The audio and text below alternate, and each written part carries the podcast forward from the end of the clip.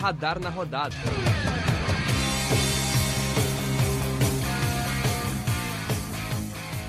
Muito bom dia, boa tarde, boa noite para você que nos escuta em mais um Radar na Rodada, dessa vez a edição de número 26, para debater mais uma semana de futebol gaúcho e brasileiro nas quatro divisões, divisão de acesso, futebol internacional e muito mais. Hoje vai ser meio que num estilo diferente, mais mesa de bar. Eu sou o Lucas Sena e estarei conversando mais uma vez com o João. Se apresenta aí, João.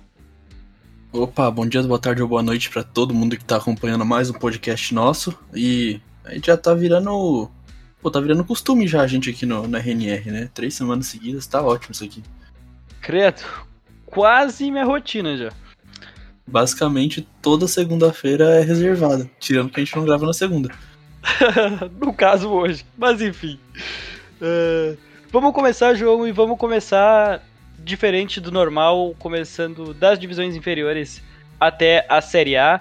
Uh, começando pela segunda divisão do nosso querido estadual daqui do Rio Grande do Sul, a divisão de acesso. O Inter SM entrou em campo na última semana na, diante do Bagé e teve o seu jogo adiado contra o Guarani de Venâncio Aires. Pois é, né? O Inter SM teve uma semana é, deveras complicada, digamos, porque foi. Teve aquele empate com o Bagé, né? E o jogo com o Venanciares a gente tinha uma expectativa. Oh, perdão, o jogo contra o Guarani a gente tinha uma expectativa de uma vitória. É um time que tem um elenco mais fraco e tá abaixo da tabela. E talvez o Inter SM voltasse a ver o caminho da vitória, né? É, e vale lembrar também que esse jogo contra o Guarani de Venâncio Aires é de extrema importância para o Inter SM, que está três pontos atrás do São Paulo de Rio, Grande, equipe que fecha o G4 nesse final de primeiro turno do Grupo B, né? Lembrando que durante uh, a fase de grupos serão disputados 14 jogos, sete deles já disputados, exceto por Avenida Guarani de Bagé, São Gabriel e Inter SM, com jogos adiados devido às fortes chuvas no Rio Grande do Sul. O Inter SM que entraria em campo ontem teve seu jogo adiado do, e não tem nenhuma data definida para a partida diante do, do Guarani de Venâncio Aires. Já diante do Bagé era um confronto direto, né, João? A vitória seria importante, mas ela acabou não vindo. Mais uma vez o Inter SM batendo na trave e não conseguindo subir na tabela.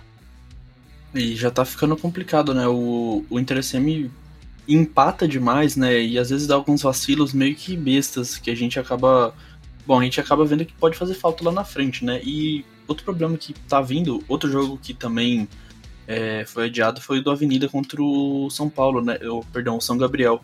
É, o São Gabriel que conheceu o caminho da vitória na última rodada, né? Enfrentou o próprio Guarani de Venâncio Aires e ganhou por 2 a 1 um.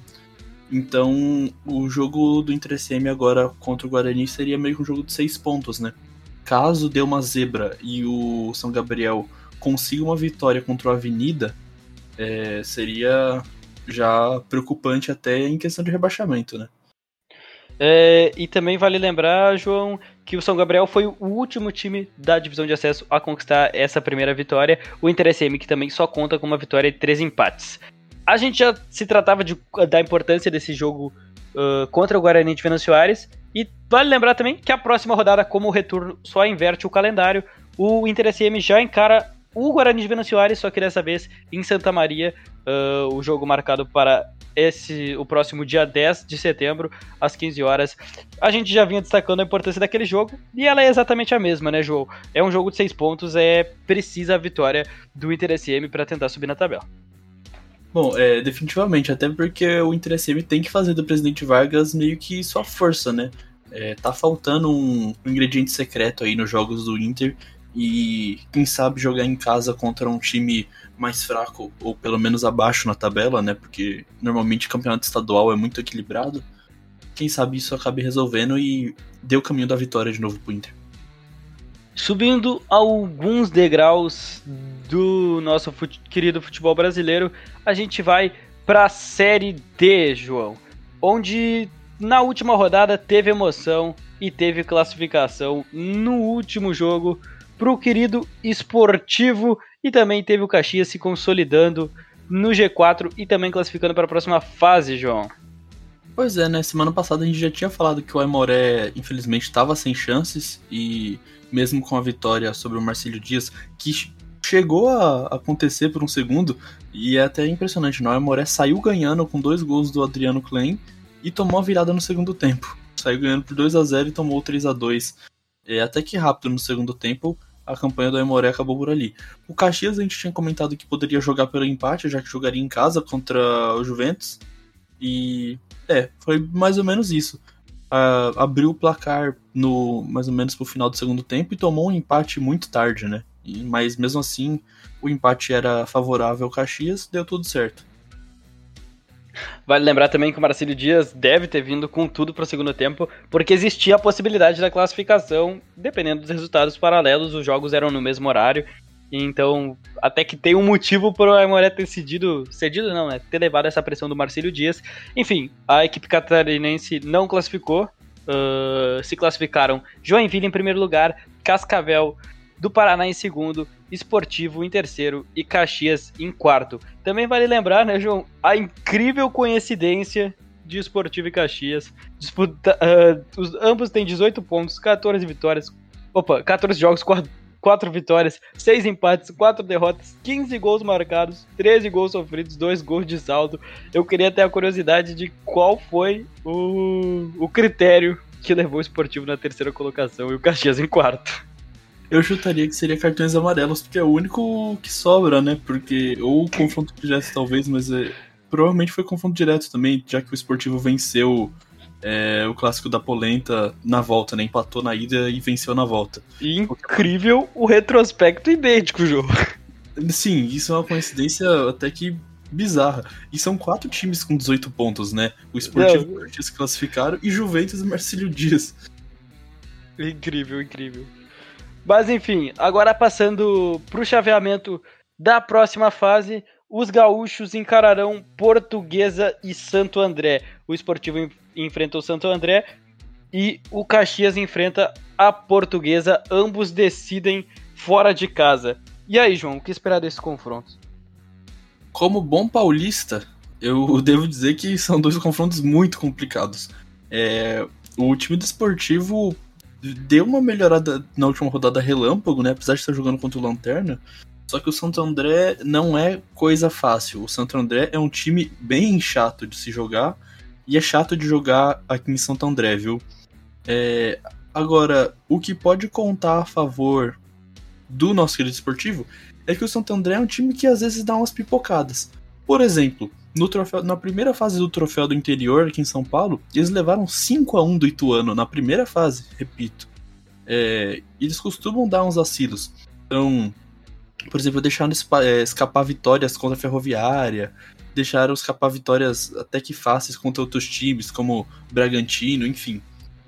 Então, o Santo André é um time que às vezes oscila, mas realmente é, é chato jogar contra eles.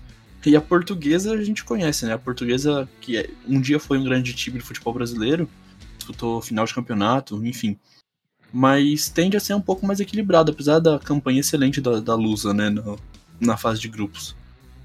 Vale lembrar, inclusive, que Santo André e Portuguesa são equipes que nem uma década atrás disputavam a elite do Campeonato Brasileiro.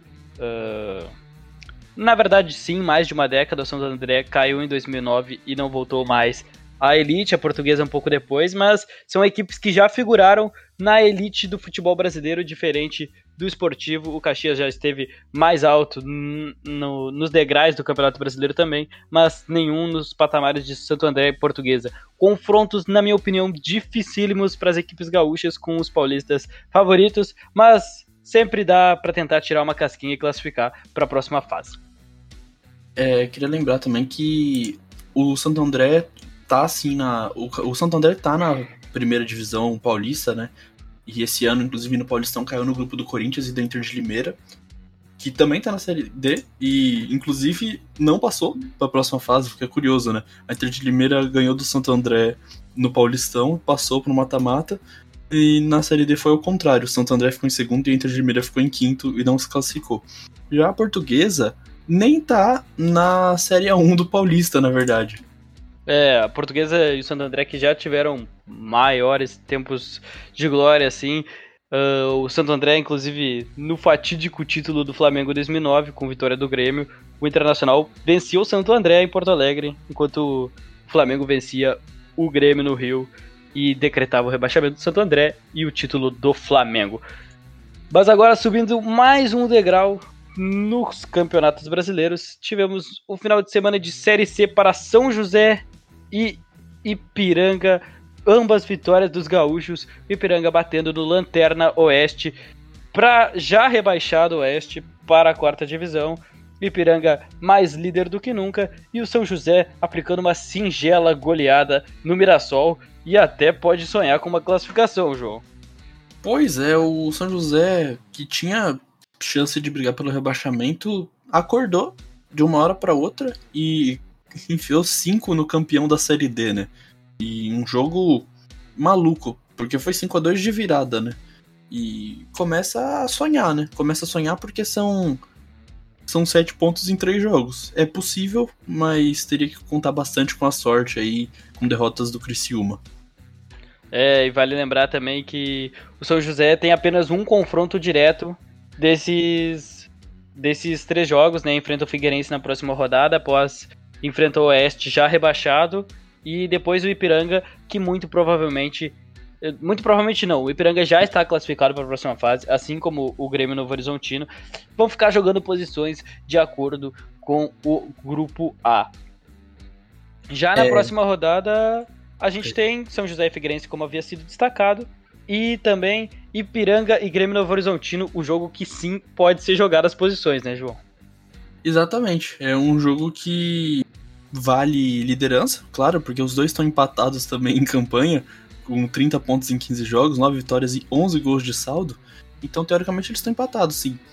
Então, qualquer resultado ali pode valer a liderança, já, já encaminhar a liderança para as duas últimas rodadas. E, repetindo, a liderança é importante porque ela garante que você vai pegar pelo menos o quarto lugar do próximo grupo na próxima fase, né? É, lembrando que a Série C mudou o regulamento, agora são duas fases de grupos, né? Depois tem um quadrangular. E pegar um time, por exemplo, hoje o Ipiranga enfrentaria o Volta Redonda. Seria um confronto muito mais tranquilo do que pegar, por exemplo, um Paysandu, um Manaus ou um Botafogo da Paraíba, já que você teria que, pelo menos uma vez no grupo, ir até lá, né?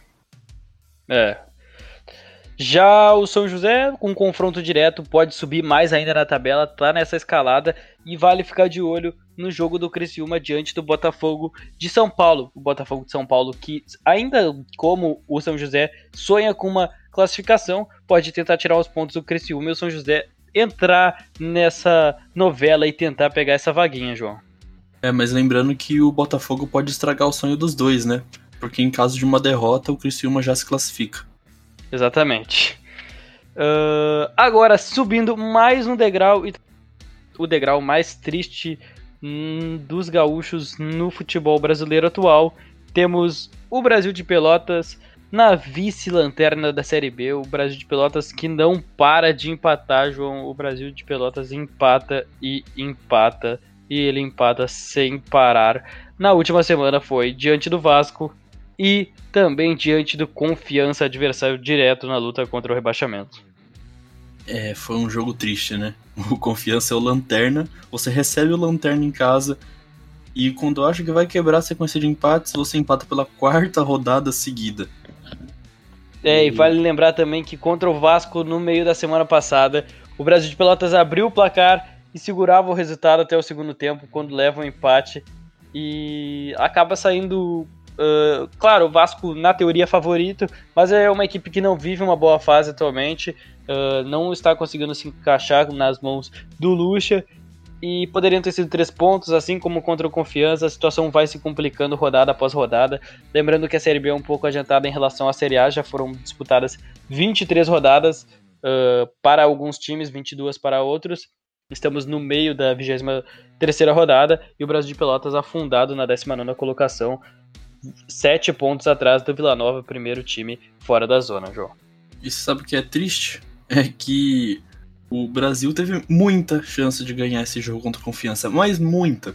Porque o domínio foi amplo do Brasil de Pelotas, eles abriram o placar logo cedo com o gol do Rio aos 8 minutos, e tomaram empate com um gol de pênalti ainda no primeiro tempo. Mesmo assim, o Brasil continuou pressionando, continuou é, com o domínio do jogo. Teve 58% de posse de bola, 12 chutes, é, foram 12 escanteios contra 3 do Confiança. Então a gente vê que foi um amasso. Basicamente, o Brasil estava o tempo inteiro na área do Confiança. Mas mesmo assim, não deu. E semana que vem tem pedreira, no sábado dia 18, contra o Goiás, fora de casa. E o Goiás que é um time chato e é um time que vem numa crescente porque tá no G4, né? Tá em terceiro lugar atualmente. E depois recebe o CRB. CRB que é o vice-líder da Série B no momento. É, a sequência é complicada e são duas equipes que estão em sequências boas, sem derrotas, né? O CRB e o Goiás já passam de cinco jogos sem perder. Uh, e no caso do Brasil de Pelotas, um time que tá batendo na trave com as vitórias, não tá conseguindo vencer, pode ser muito complicado. A situação vai sendo cada vez mais apavorante para a equipe pelotense. Só para fazer um último comentário, é, outro problema que assola o Brasil de Pelotas é que os adversários à frente não tropeçam muito. A Ponte Preta, por exemplo, que era o primeiro time fora da zona de rebaixamento, venceu por 3 a 2 o Sampaio Correia, que é um time que está mais acima na tabela. O Vila Nova foi até Maceió visitar o CSA e empatou. O Cruzeiro, nesse momento, também está empatando fora de casa. Então, realmente, os times à frente do Brasil de Pelotas também não estão dando moleza, né? O Vitória, que também está dentro da zona de rebaixamento ainda, também venceu. E o Londrina, que foi o único à frente que perdeu, mas perdeu por 3 a 2 contra o líder Curitiba na última rodada. Então também não vem fazendo vida fácil aos adversários. Chegando a nossa querida Série A, uh, como o Grêmio e Inter tinham confrontos com jogadores envolvendo a seleção brasileira, não tiveram confrontos da dupla da capital gaúcha pelo Brasileirão Série A, mas sim o Ju, o Ju entrou em campo no final de semana diante do Fluminense em partida adiada e a, nesse momento vai enfrentando o Corinthians em São Paulo. Diante do Flu, um empate. João, o que, que a gente tem a comentar? Acho que os times gaúchos estão gostando do empate ultimamente, né? Porque o Juventude conseguiu seu terceiro empate na última quinta-feira. Fora de casa contra o Fluminense, é verdade. Um jogo difícil, porque era um Fluminense que. Um Fluminense pós-demissão do Roger Machado é um Fluminense voltando a jogar aquele futebol que a gente viu durante o Campeonato Brasileiro de 2020, que foi até um futebol que ninguém esperava, né? Todo mundo ficou, nossa, mas Fluminense jogando bem assim. E o Flu dominou o jogo, mas não foi páreo para o ataque e para a defesa muito bem encaixada, diga-se de passagem, do Juventude. É, terceiro empate seguido, mas, diferentemente do Brasil de Pelotas, eu diria que isso é um feito razoável, porque a gente já tinha falado semana passada. O empate contra o Fortaleza, que tá brigando pela liderança, o empate contra o São Paulo, que tem um elenco melhor, querendo ou não, e agora o empate fora de casa contra o Fluminense, que também tem um elenco melhor e tem pretensões muito mais altas do que a atual posição deles na temporada, que é o sétimo lugar. E também, João, vale lembrar que no momento em que a gente está gravando aqui o podcast, o Ju está atuando diante do Corinthians, uh, já são 75 minutos de partida disputados, uh, vai vencendo pelo placar de 1 a 0, chegando na nona colocação e se tornando o melhor gaúcho no Campeonato Brasileiro até aqui. Campanha notável do Juventude, né? Se, se mantiver o resultado, e mesmo caso saia com empate, o Ju ainda ficaria na frente do Inter, né? Creio eu. Porque teria uma Aliás, não. Aliás, não, porque eu teria o mesmo número de vitórias, mas o saldo é inferior. Mas ainda assim, campanha notável do Juventude, que com esse resultado vai se aproximando do G6, o que é até impressionante. E esse, esse G6 que provavelmente poderá virar um G7, um G8 futuramente com os vencedores de Libertadores, Copa do Brasil, Sul-Americana, quem sabe, entre outros. É, podemos campanha... ter um G9. Podemos chegar a ter um G9, né? Mas também para isso uh, não, pode, não se pode repetir o campeão, né? O mesmo time é, não pode ser campeão de duas competições.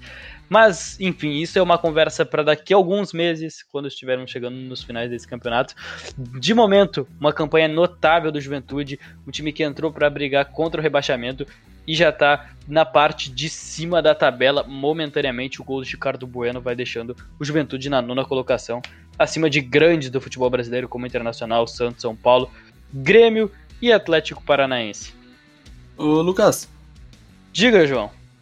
Não tivemos Inter no Brasileirão masculino, mas tivemos Inter no Brasileirão feminino. E que jogo, né? Mas não pro Inter.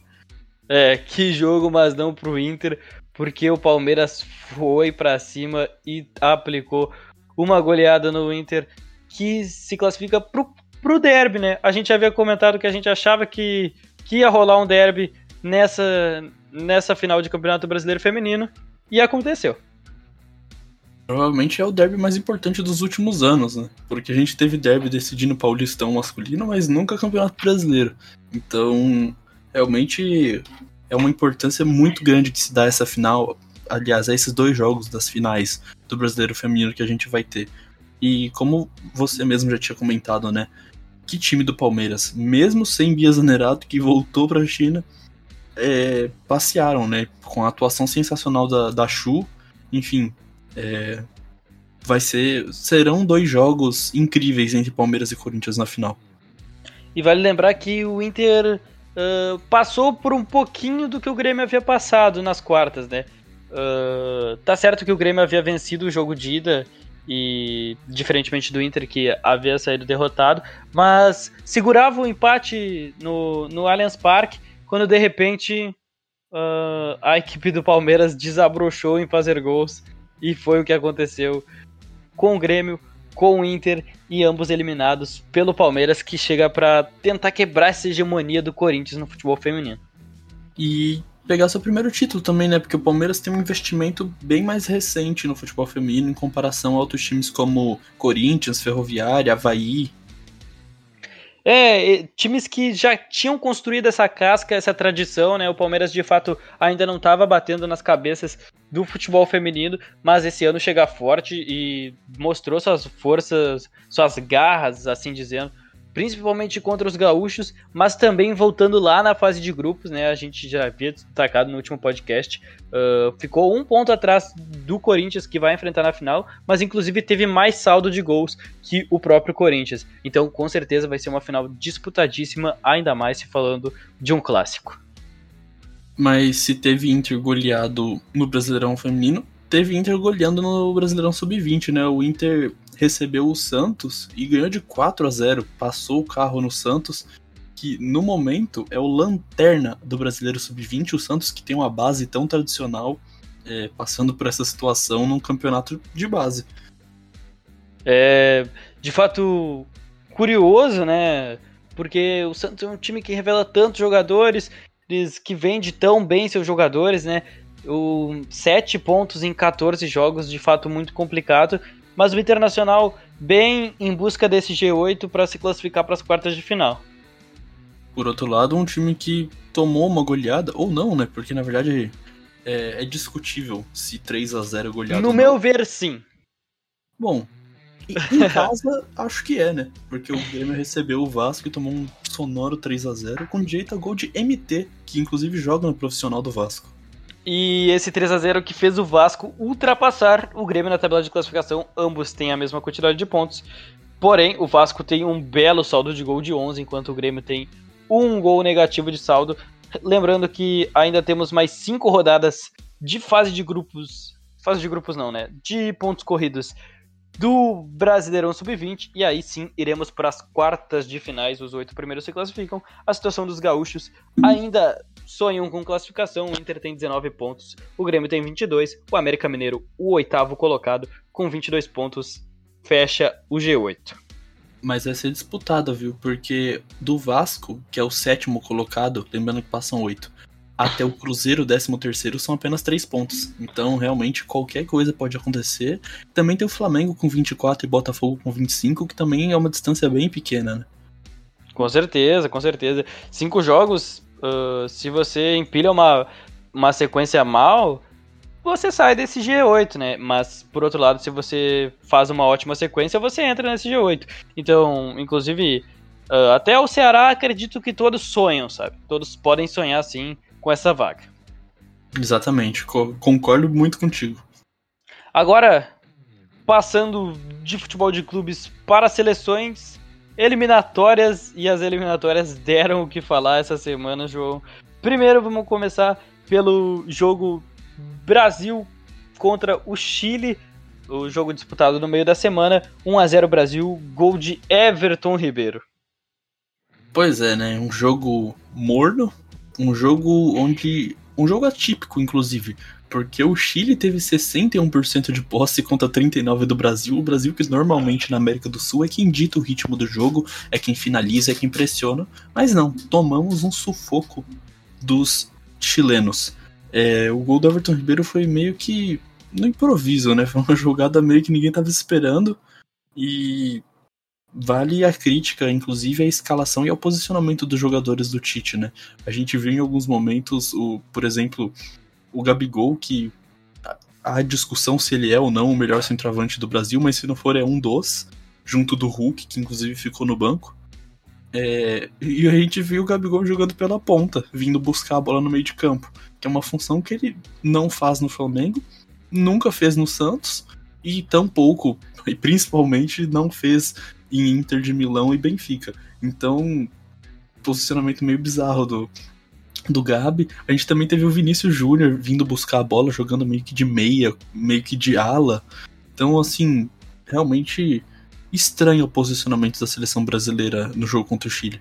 É, de fato, como tu comentou, foi um, um, uma parte muito destacada, muito criticada. O posicionamento, também a recomposição. Quando o Chile tinha a bola, tinha liberdade para trabalhar podia criar suas jogadas e de certa forma conseguiu diversas vezes, uh, criou oportunidades de gol, poderia até ter encontrado o gol.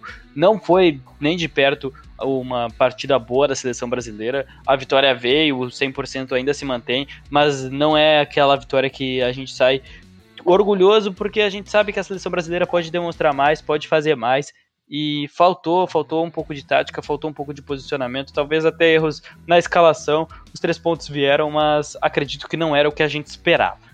É, exatamente. A gente principalmente não esperava uma atuação tão fraca, né? Apesar de a gente ter visto uma queda de rendimento do Brasil ao decorrer da Copa América, principalmente ali do quarto, quinto jogo da fase de grupos e, sei lá, quartas ou semifinais, é, a gente viu realmente uma decadência do futebol da seleção, na final contra a Argentina também, mas aí é clássico, a gente até que releva, porque final e clássico são dois agravantes para a qualidade do futebol. A gente sabe que hoje em dia as finais estão muito mais disputadas, é sempre 1 a 0 2 a 1 1 a 1 enfim, 0 a 0 jogos muito pegados. Também queria destacar que, apesar de tudo, a atuação da seleção chilena também é, foi muito acima do que a gente está acostumado, né? O Brasil foi mal, ao mesmo tempo que o Chile foi muito bem e jogou com raça na frente da torcida deles, né? É, teve, a gente teve a volta da torcida nos jogos lá no Chile e no, no Nacional em Santiago a gente viu uma atuação tremenda de jogadores como Arangues e Arturo Vidal, né? Que inclusive saíram aplaudidos pela torcida mesmo com a derrota. Vidal, um gigante em campo e também, vamos falar a verdade, o Vidal entrou na cabeça dos brasileiros. Ele estava insaciável em campo, uma baita atuação da equipe chilena, que com certeza não saiu com a vitória, mas o orgulho deles não está ferido, eu diria assim. Porque é.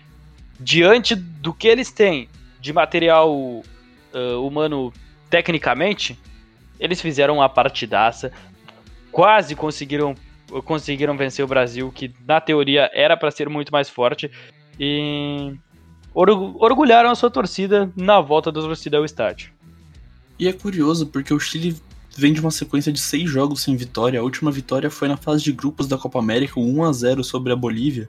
E antes desse 1 a 0 sobre a Bolívia, a outra vitória foi também contra a Bolívia, mas isso no dia 26 de março, num amistoso, não foi nem por eliminatórias. E desde então a sequência do Chile foi o um empate contra o Equador agora, nesse domingo, né, depois do jogo do Brasil, duas derrotas para o Brasil por 1 a 0 uma agora nas eliminatórias e outra na Copa América, uma derrota para o Paraguai por 2 a 0 e empate com o Uruguai. Mas mesmo assim parece que o futebol chileno, é, como você disse, não sai abatido, né? Ainda são três pontos é, de distância para a Colômbia, que é o quinto colocado que dá a vaga na repescagem, e dá para o Chile buscar essa vaguinha na Copa do Mundo ainda, ainda tem bastante tempo. Então, realmente não seria nenhum absurdo se o Chile conseguisse é, dar a volta por cima. Ainda mais com as atuações incríveis que a gente viu dos jogadores hoje. Contra o Equador, nem tanto, mas também porque jogou fora de casa. Mas realmente, no jogo contra o Brasil, foram atuações muito acima. É, e são 18 rodadas ainda, né? O Chile apenas com 8 disputadas. Uh, tem muita água para passar debaixo dessa ponte. O Chile tem material para se recuperar, diferente de outras seleções que estão lá embaixo também. Uh, vale o destaque para o Equador, que faz uma bela eliminatória até aqui. Não sabemos se vai chegar aí para a Copa do Mundo ou não, mas vale o destaque uma bela eliminatória do Equador, 13 pontos em 8 jogos. É o terceiro colocado do grupo, atrás dos gigantes do continente, Brasil e Argentina, que é o nosso próximo assunto. Brasil e Argentina que jogaram por poucos minutos no, na Neoquímica Arena até os agentes da Anvisa cancelarem a partida, João. Ai, ai, o que falar de Brasil e Argentina, né? Quando a gente via uma escalação um pouco mais, digamos, viável do Tite, inclusive muito semelhante ao time do Flamengo, né? É, porque jogou com o Gerson e mais um volante, no caso o Casemiro, dois meias abertos, no caso Everton Ribeiro e Paquetá, que por acaso era do Flamengo, e Gabigol e mais um atacante, no caso o Neymar, né, fazendo o papel de atacante. Fazendo o papel que seria do Bruno Henrique no time do Flamengo comparando com o time de 2019, né? E a gente esperava que talvez pudesse ter uma mudança no futebol, apesar de ser clássico. O Brasil e a Argentina é sempre pegado, sempre de poucos gols, sempre de poucas chances, pouco espaço principalmente. E foi o que a gente viu nos primeiros 5 minutos de jogo, que foi o, o, tempo que o jogo durou, né? Cerca de 4 minutos e 50, por aí. É, não tinha espaço para jogar. Essa é a verdade. Os times no começo do jogo não tiveram muito espaço. Jogo pegado, a gente já viu jogadores meio nervosos desde o começo. E até que a gente viu os agentes da Anvisa na beira do campo na Neoquímica Arena e deu-se todo o papelão que a gente viu, né? João, trocando de assunto, vai ser importante pro podcast. Gol do Infelizmente, o Ju levou o empate. Nós zicamos o Juventude aos 41 do segundo tempo. Roger Guedes, camisa número 123. marcou o gol do Corinthians. 1 a 1 na Neoquímica Arena. O Juventude vai pontuando o seu um pontinho. Agora terá apenas 23 pontos junto com o Internacional e seguirá ocupando a 13ª colocação. Caso acabe assim, como esse assunto vai se estender até o final desse jogo, qualquer atualização a gente vai atualizar aqui ainda no podcast. Mas agora voltando para Brasil e Argentina, a Anvisa já tinha avisado os argentinos que não poderiam entrar no, em solo brasileiro devido à restrição do Reino Unido, né? Se trata do Romero do Tottenham, Lo Celso também do Tottenham, Emiliano Martinez e Emiliano Buendia do Aston Villa. Os quatro jogadores estavam irregulares no Brasil e mesmo assim os quatro jogadores sendo avisados que não poderiam entrar no país sem cumprir a quarentena obrigatória uh, para a restrição do Reino Unido, se mantiveram no país, foram à partida e aí a Anvisa entrou em ação. Uh, pô, tu mostrou que aqui não era tão bagunça assim, né? Até é uma bagunça, mas pera lá, né? Pera lá. Exatamente. Não rolou o jogo, a partida foi cancelada e os jogadores foram direto pro hotel e já saíram do país no momento.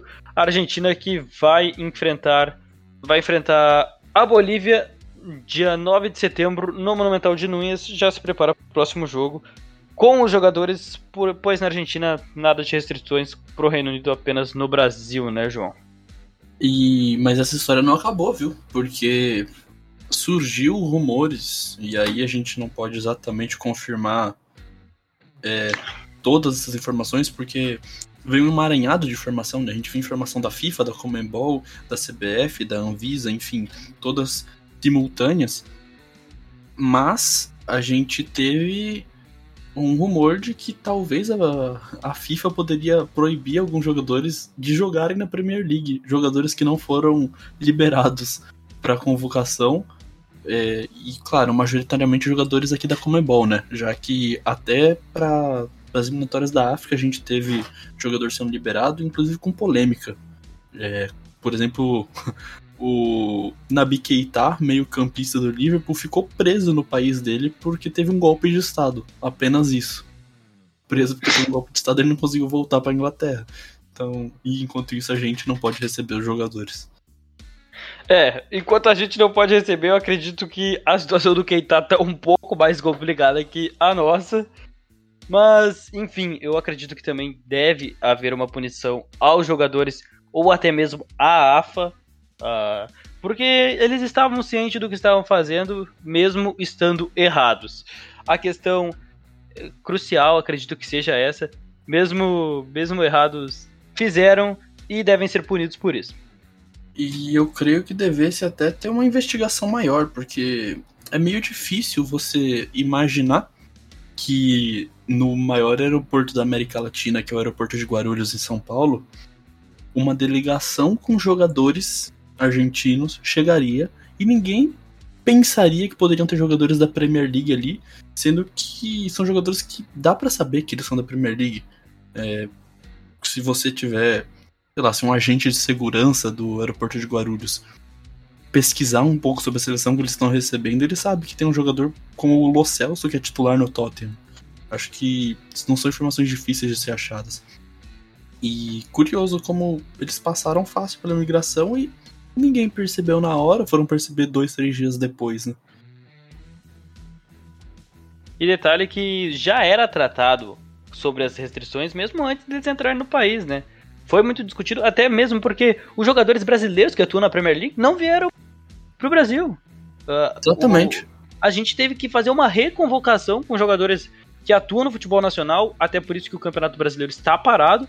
E não foi notado que jogadores argentinos que atuam na Inglaterra, que residem no Reino Unido, entrariam no nosso país. Então, tem muita coisa errada nessa história, tem é, errado por parte da, da restrições, das restrições não, do cumprimento dessas restrições, errado por parte da Argentina, da CBF, que tentou um acordo que não rolou, a Anvisa não aceitou. Então tem muita coisa errada nesse, nesse assunto e com certeza haverão punições. Uh, acredito que da FIFA, porque da Comebol não vai rolar nada. Mas também vale lembrar que o campeonato é, é da FIFA, né? A Comebol não tem nada a ver com as eliminatórias para a Copa do Mundo. É, a Comebol só organiza a partida em si, né? Com estádio, árbitros, enfim. Mas, como eu disse, acho que essa história ainda tem muita lenha para queimar, ainda tem muita discussão para rolar aí pela frente. E a gente pode até ver alguma é, consequência diplomática mais grave, mas espero que não. Agora, passando de Brasil e Argentina, ainda nessa semana, quinta-feira, dia 9 de setembro, o Brasil recebe o Peru em Pernambuco vale os nossos 100% nessa eliminatória contra o Peru, fragilizado, né, em sétimo lugar, com oito pontos em oito jogos, João. É, o Peru vem de um jogo complicado, né? Deveras complicado. O Peru vem de uma vitória em casa contra a Venezuela. E alguém que ouve isso pode falar: resultado normal. Sim, só que o Peru abriu o placar aos 35 minutos do primeiro tempo e aos 38 a Venezuela teve um jogador expulso. E durante o segundo tempo inteiro, em que o Peru estava com um a mais, ele tomou pressão da Venezuela em casa. O jogo acabou sendo equilibrado com a Venezuela com um a menos. Pensa se tivesse com uma quantidade igual de jogadores. E vale destacar a atuação do Soteudo, ex-Santos, que também botou fogo na defesa do Peru o Peru é uma seleção complicada de entender. Eles fazem às vezes jogos muito bons, às vezes jogos terríveis.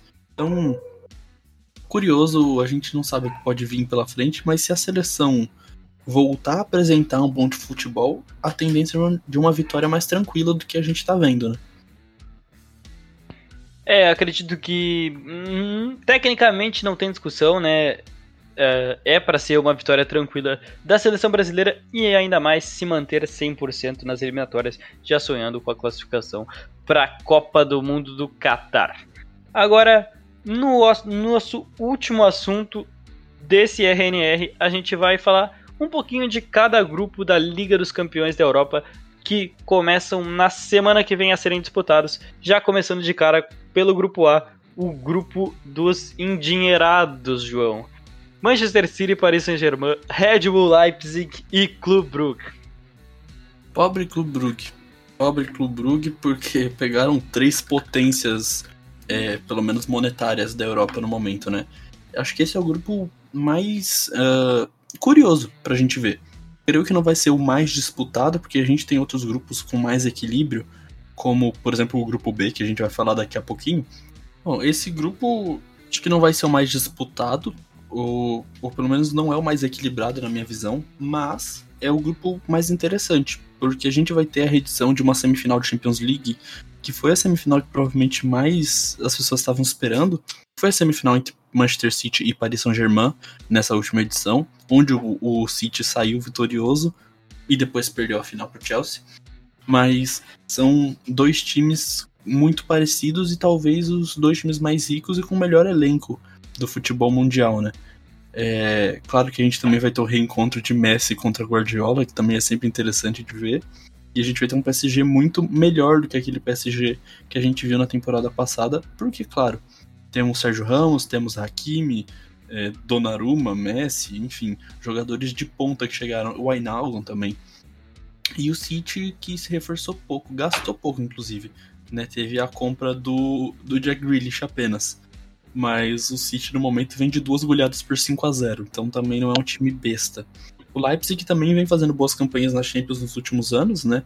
E chegou numa semifinal em 2020, então também é um time que deve tomar cuidado, mas a tendência é que a gente tenha City e PSG passando, né? Passam? A City e PSG, claro. Eu acompanho o relator, acredito que se fosse o Leipzig do ano passado, até dava pano pra manga, mas esse Leipzig perdeu a sua dupla de zaga, que era fortíssima, Konate e o Pamecano, né? O Konate vendido pro Liverpool, o Pamecano vendido pro Bayern de Munique. Uh, perdeu peças importantes, uh, não tem mais a mesma consistência que tinha nos anos anteriores, e o Manchester City e o PSG já seriam favoritos, mesmo com o Leipzig do ano passado, mas não existe mais possibilidade. Acredito que esse grupo passa fácil City e PSG. Passando para o grupo B, vamos de Atlético de Madrid, Liverpool, Milan e Porto, João. Meu amigo, esse grupo é um dos melhores grupos de Champions League que eu vi nos últimos anos. E aqui está o porquê. A gente tem um Milan que é o Milan, sempre foi o Milan, sempre vai ser o Milan. É um Milan que tem bons jogadores, tem Zlatan Ibrahimovic, tem Olivier Giroud, tem Ante Rebic, tem Kiaer. Então, assim, é o Milan. É, creio que não é o Milan mais forte que a gente já viu, claro, mas ainda assim é o Milan, é um time com a camisa extremamente pesada. A gente tem o Atlético de Madrid, que é atual campeão, é, perdão, atual campeão espanhol, e com uma campanha boa, diga de passagem, até passou mais sufoco do que deveria, porque começou a tropeçar nas últimas rodadas, mas chegou a abrir uma vantagem considerável para Real Madrid e Barcelona e tem um elenco que se reforçou, porque o Atlético de Madrid acabou de trazer Griezmann e trouxe o, o nosso querido Matheus Cunha. Também tem Luiz Soares, que é uma estrela e vai dar trabalho. E, claro, confronto entre Atlético de Madrid e Liverpool, o terceiro time dessa chave, que é o Liverpool chegou, foi campeão, chegou em duas finais nos últimos anos de Champions League, foi campeão de uma delas, foi campeão inglês na temporada retrasada. Então, realmente é um grupo complicado e ainda tem o Porto, que é o Porto. Querendo ou não, não tem muito o que falar, mas é o Porto, é um dos maiores times da Europa, um dos maiores de Portugal, um dos seis grandes de Portugal, que tem um bom elenco, tem brasileiros também. E desse grupo realmente pode acontecer qualquer coisa. Eu concordo em tudo que tu disse. Acredito que Liverpool e Atlético de Madrid, com seu certo favoritismo pelo, pelo cenário atual, Liverpool e Atlético de Madrid, potências do futebol europeu dos últimos anos. O Milan, claro, maior que ambas as equipes, mas nos últimos anos um, é um gigante que está acordando aos poucos. Meu amigo, Liverpool...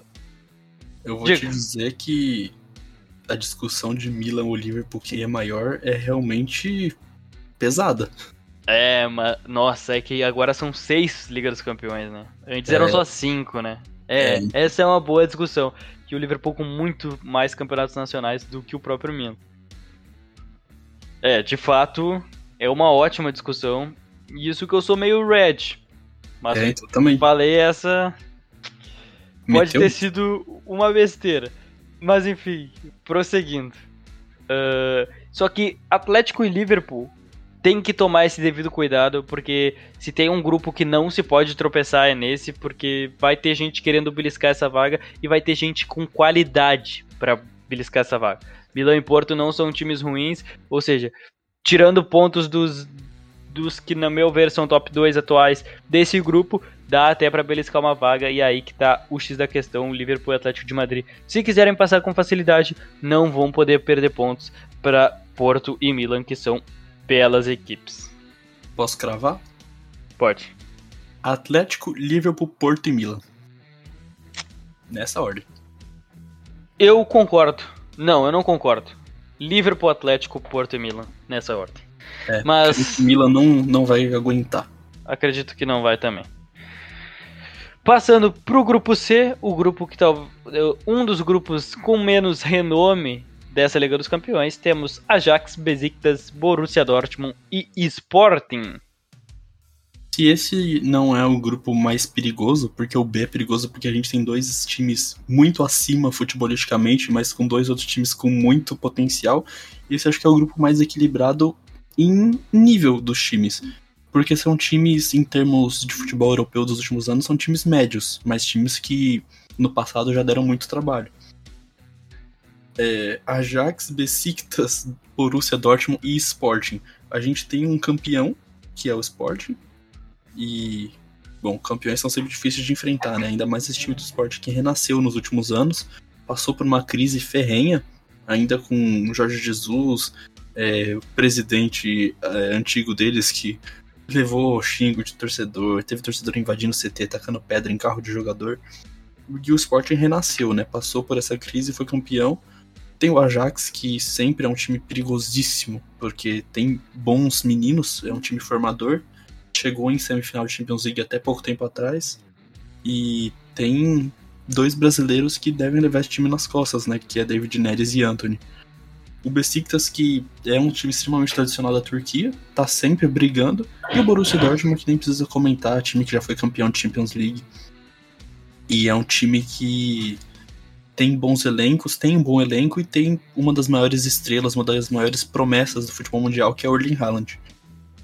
Eles têm o Cometa. O Cometa. E aí, tá cravado que o Borussia Dortmund vai passar nesse grupo. E com certa facilidade, no meu ver, pelo menos. Tá um patamar acima das outras equipes.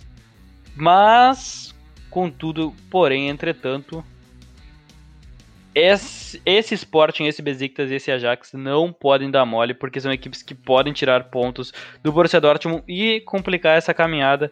Mas acredito que sim, o Borussia Dortmund passará. E essa segunda vaga vai ficar entre Sporting e Ajax, boas equipes também, o Sporting campeão português, tirando as hegemonias de Benfica e Porto. Depois de muito tempo, o Sporting voltou a conquistar o campeonato português e agora vai tentar beliscar essa vaguinha nas oitavas de final da Liga dos Campeões. É, eu discordo levemente de você, porque eu acho que tem um equilíbrio, um certo equilíbrio entre Borussia Dortmund e Ajax. Claro que o Cometa Haaland desequilibra bastante, né? Inclusive, hoje mesmo ele fez três gols pela Noruega. Mas. Não sei, creio que o Ajax deve complicar pro Borussia e para mim são os dois que vão passar até com um pouco mais de superioridade. Para mim, Sporting em terceiro e o Besiktas, que tem um elenco razoável, mas acho que para Champions League ainda não tá no nível bom. E eu diria até que o Besiktas não seria campeão brasileiro.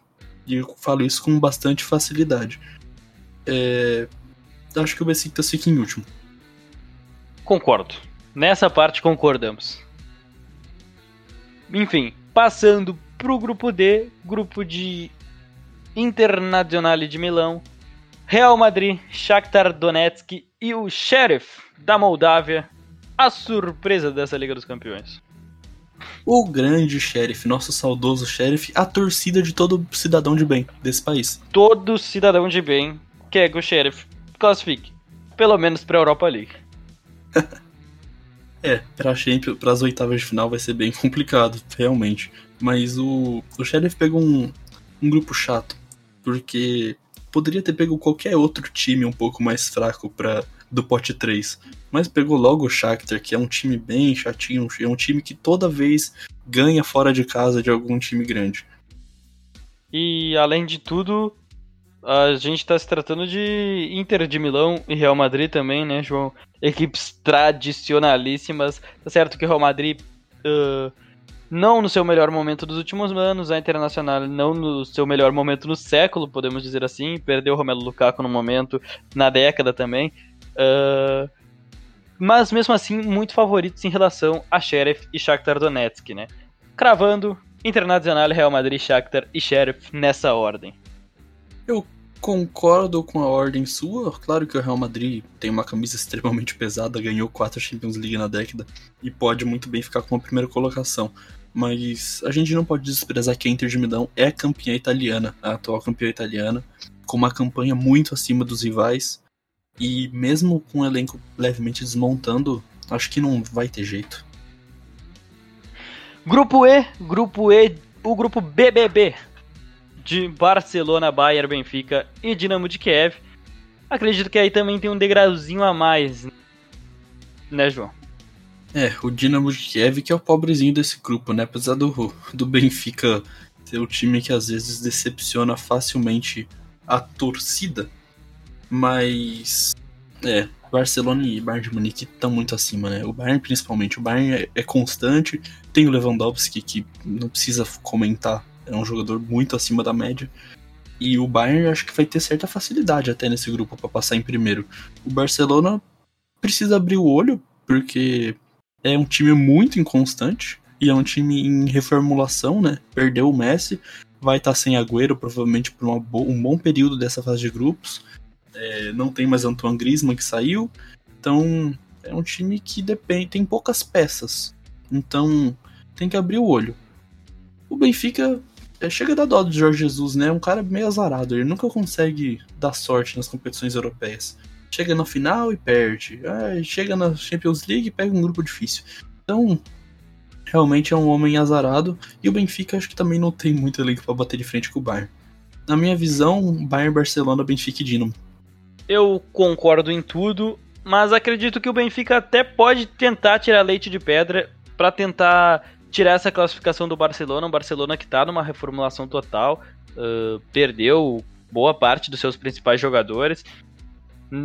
De grande contratação teve o Memphis Depay, uh, o Sérgio Agüero, que não vai estrear ainda, mas a gente, claro, tá vendo um Depay numa fase absurda e no papel a gente não pode comparar Barcelona e Benfica, apesar de Barcelona faltar muita organização no momento, no meu ver. Mas acompanho o relator Bayern, Barcelona, Benfica e Dinamo de Kiev nessa ordem. Grupo F. Grupo F de Manchester United, Atalanta, Vidia Real e Young Boys da Suíça, João. Esse é um grupo extremamente interessante, porque é um grupo de certa forma equilibrado, mas a gente tem é, um time que encantou os olhos do futebol mundial nos últimos anos, que é a Atalanta, que vira e mexe ganha jogo de goleada no campeonato italiano, a, o melhor ataque da, da Série A, é, sempre com sempre com jogos muito bons de assistir, né? Muito curiosos de assistir e sempre com aquela expectativa da história de conto de fadas que a Atalanta pode vir a desempenhar. Dessa vez eles deram sorte e caíram num grupo que dá muito bem para passar, viu? Só que tem o Manchester United com o rei da Champions League, né? É, com o pai.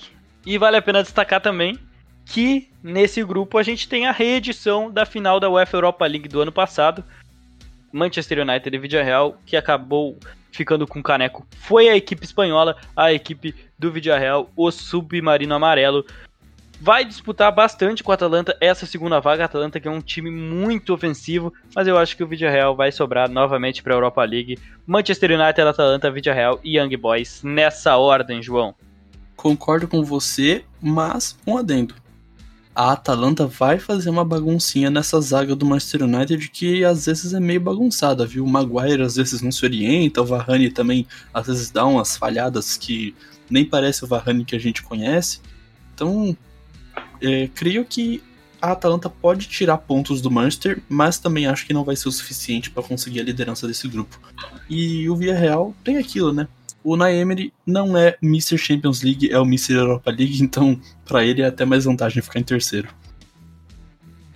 Indo pro penúltimo grupo, o grupo G, talvez o grupo mais equilibrado da Liga dos Campeões, no meu ver, sim. Lille, Red Bull Salzburg, Sevilla e Wolfsburg, João. Ah, esse grupo é bem divertido de falar. É, eu não sei se todos eles deram sorte ou todos eles deram azar. Porque se a gente pensar que a gente tem times como Malmo, é, Young Boys, Dynamo Kiev, Sheriff, enfim, ou o próprio Clube Brugge, é, realmente não sei se eles deram sorte ou azar de ter pego um grupo tão equilibrado. Eu acho que o Red Bull Salzburg destoa um pouco, apesar, apesar de ter um elenco até que razoável, é um elenco se você olhar no papel é bom, só que é um time formador, né? Então são muitos jogadores jovens com pouca experiência e que jogam uma liga mais, muito mais fraca, né? Então, em comparação por exemplo, Sevilha, que já tem muita mais casca na Champions League, é, e o próprio Wolfsburg, que também tem muita casca na Champions League, acho que o Red Bull Salzburg destoa um pouco. Agora, o Lille é uma incógnita, porque não começou bem o campeonato francês, isso é verdade. Tá na décima posição no momento. E. Mas é o atual campeão, então não se pode desprezar. Creio eu que o Sevilha deve ter uma vantagem considerável. O Sevilha que, para quem não lembra, chegou a ter chance de ser campeão espanhol durante um bom período e não ficou muito atrás dos líderes, não. E conseguiu essa vaga com muita folga pro quinto colocado lá na La Liga. Acho que o Sevilha sobra nesse grupo, passa em primeiro, é, até pelo elenco que tem e a experiência. E a briga entre Lille e Wolfsburg vai ser muito boa e muito interessante. O Lille tem um elenco médio, mas um futebol muito bem jogado. Respondendo a tua pergunta, João, eu acredito que Lille e Sevilha deram azar de estar nesse grupo. Por quê? Porque eles eram pote 1 e pote 2. Já Wolfsburg e Salzburg deram sorte de estar nesse grupo porque eram pote 3, pote 4. Ou seja, podiam ter pego todos os grandes da Europa e pegaram Lille e Sevilla. Já é. Lille e Sevilla podiam ter pego Malmo, podiam ter pego Sheriff e acabaram pegando Salzburg e Wolfsburg. Então acredito que pelo Lille e Sevilla deram azar e Wolfsburg e Salzburg deram sorte. É, concordo nessa parte que o Red Bull e o Salzburg deram graças a Deus pelo grupo que pegaram, mas o Lille é, não deu tanto azar não. Eles podiam ter pego times como Manchester United, times como Barcelona, Real Madrid. Então realmente, não sei se foi tão ruim pro Lille não. Acho que o Sevilha foi o mais azarado nessa história. É, com certeza. Mas eu acompanho-te. Vou de Sevilha. Sevilha líder. Lille. Acredito que passará em segundo. Wolfsburg vai para a Europa League. E o Red Bull Salzburg, infelizmente, não vai conseguir nada nesse grupo. Agora, o último grupo. O grupo H. O grupo do atual campeão da Liga dos Campeões. Chelsea. Uma Juventus já sem Cristiano Ronaldo. Malmo e Zenit. Ah, um alento pro comentarista. Finalmente, um grupo fácil. Na teoria, claro, no papel, né? Porque a gente sabe que Champions League nunca tem grupo fácil. Mas não tem muito o que dizer, né? O Chelsea é atual campeão europeu e que se reforçou. É, o Chelsea vai passear nesse grupo e ó, não se surpreendam se o Chelsea fizer 18 pontos nesse grupo. Não é impossível. É, por outro lado, acho que a Juventus, que foi provavelmente de todos os times nessa Champions League, principalmente os do pote 2, acho que a Juventus foi a que mais deu sorte, né? Porque a Juventus fez uma temporada tenebrosíssima na Série A, mesmo com Cristiano Ronaldo, e agora sem ele vai ser muito mais difícil de conseguir alguma coisa. Tivesse pego um grupo do nível do grupo B, olha, acho que a Juventus nem passaria para as oitavas. Eu concordo também. O Chelsea vai nadar de braçadas nesse grupo H, mas vale lembrar também que talvez o Zenit vinha com um gostinho de quero mais, porque a final será em São Petersburgo, a final dessa edição da Liga dos Campeões será disputada no estádio do Zenit. Uma pena que eles não participarão, porque quem classifica aí é Chelsea e Juventus. O terceiro será o Zenit e o último o Malmo. É, mas não nego que seria muito divertido ver Malcolm e Claudinho fazendo uma bagunça com Delict. Com certeza, e a gente verá. Esperamos. Sinceramente, estou torcendo para o Zenit. Eu quero o Zenit na final do Liga dos Campeões em casa. Sim. Sim, mas não vai acontecer. Zenit e Lille. Queremos Zenit e Sheriff. E se você não quer, você não é o cidadão de bem. Olha, entre Sheriff e Shakhtar com Pedrinho, ousadia anemia, olha. Mas enfim, acredito que a gente falou de tudo que dava para falar de futebol dessa semana. Acredito que a gente estourou uma hora de podcast. Mas eu acho que é isso que o povo gosta, é isso que a gente gosta de falar, que vocês gostam de ouvir. Foi uma honra estar mais uma vez aqui com você, João Gabriel. É uma honra estar sempre aqui com você, meu amigo Lucas. Nós sempre no RNR. Quem sabe a gente não tá aqui semana que vem de novo pra desalegria de todos os ouvintes. Mas a gente vai ficando por aqui. É curioso fazer mais uma edição, dessa vez só com duas pessoas. Muito obrigado por essa mesa redonda. Muito obrigado a você que nos ouviu durante toda essa uma hora. E não se esqueçam, sigam o Radar Esportivo no Instagram e no Twitter. No Instagram, arroba Radar Esportivo e no Twitter, Radar UFSM. Esse foi o Radar na rodada de número 26 e a gente volta na próxima segunda, João. Até a próxima! Até a próxima semana a todos. A nossa conversa continua na nossa incrível mesa de bar que é o Discord. Então, até semana que vem a todos os ouvintes.